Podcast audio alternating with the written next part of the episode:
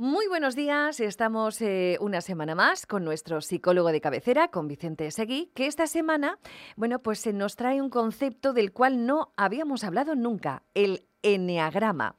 Bienvenido, eh, Vicente, muy buenos días. Hola, buenos días, Pepa, ¿qué tal? Muy bien, a Pues- ver, cuéntanos. Pues mira, en efecto, esta semana vamos a hablar del Enneagrama, que es un sistema de clasificación de personalidad, desarrollado por, el por un psiquiatra chileno llamado Claudio Naranjo. Y bueno, cabe decir que modelos de personalidad hay muchos y este simplemente es uno más, utilizado por algunas corrientes de la psicología. Entiendo, la verdad es, es- es que esto de la personalidad eh, siempre resulta interesante. ¿Qué origen, de dónde viene esta teoría, ah, teoría del enneagrama? Pues bueno, mira, vamos a hablar un poquito de ello, que lo voy a explicar pues muy brevemente para no extendernos. Digamos que sabemos que deriva de una, tradición sufí, comúnmente asociada al islamismo, y que la introdujo un, un señor llamado George Gurdjieff, que bueno, estos nombres también son, cu- cuestan un poco, que era un maestro místico y escritor ruso. Lo trajo, digamos, al mundo moderno en 1930, dentro de una escuela de trabajo espiritual que él mismo creó.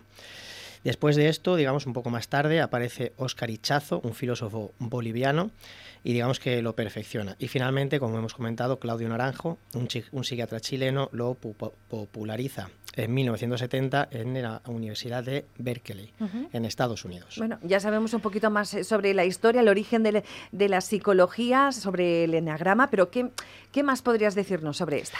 Pues mira, una de las características principales que, que tiene esta, esta teoría, este modelo, es que describe nueve tipos de personalidad y sus relaciones entre estos. Además, Pepa, eh, digamos, parte eh, considera que existen como tres fuerzas básicas que son el instinto, la emoción y el pensamiento. Nueve tipos de personalidad. Madre mía. ¿cuáles son? Pues mira, te los digo. Según esta teoría, eh, hay nueve tipos que son perfeccionista, el servicial, el triunfador, el sensible, el pensador, el leal, el entusiasta, el líder y el pacificador. Bueno, es- esto, esto eh, eh, sirve para una pregunta. A ver, como psicólogo, ¿cuál crees que sería yo, Vicente? Pues mira, la verdad es que... cuidado con lo que dices, ¿eh? Sí, que es verdad, sí. Habría que pasar un test y realmente no sabría decirte, Pepa. Yo tanto en lo personal como en lo profesional no me gusta encasillar a la gente y no utilizo esta teoría en mi línea profesional. Ujú. Eh, entiendo que como todos los sitios y todas las profesiones, la psicología también tiene sus escuelas. Imagino que también esos roces, ¿no? Por supuesto, Pepa, en todos los lados se cuecen habas. Y tengo que decir que, que no soy un experto ni lo pretendo en enneagrama, no lo conozco en profundidad y por lo tanto intento tratarlo con respeto, aunque pues no lo comparto ni como método ni como herramienta. Eh, ¿Te gustaría, por ejemplo, que te comentara alguna de las críticas que le hacen a este modelo? Eh, sería interesante. A ver, cuéntame, cuéntame. Pues mira, para empezar, el origen del enneagrama se encuentra en una tradición, una, en, una, tradición perdón, de la cultura oriental y está muy relacionado con el sesgo de pensamiento mágico, que esto hablaremos otro día. Digamos, pensamiento mágico porque debido a su relación con los números, el 9 no es una casualidad, no que haya nueve tipos de personalidad.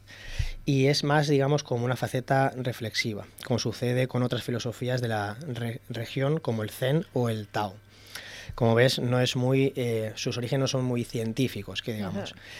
Eh, después, otro, otra crítica que se le hace es el etiquetado, que es otro sesgo. El problema reside que, por ejemplo, explico esto un poquito, que al decir que eres un 7 o soy un 4, y doy fe de que esto me ha pasado en consulta de personas que me han venido comentándome este, este tipo de frases, Sí, sí. condicionamos nuestra percepción de cómo somos o cómo vemos al otro.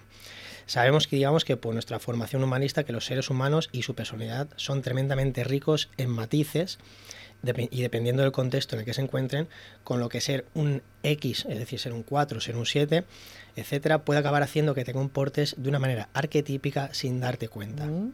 Es como un sesgo que dices, como soy, por ejemplo, como soy tonto, me acabo comportando Como un tonto. Exacto, sin, eh, sin realmente serlo. Entonces creo que con lo que hemos comentado, cada uno es libre de tomar decisiones, faltaría más, pero es importante tener esta información para poder decidir sobre si queremos eh, dejarnos llevar por el enneagrama y sus modelos. Muy interesante. Una vez más, han sido estos minutos muy enriquecedores eh, y te lo agradecemos muchísimo. ¿Dónde podemos encontrarte?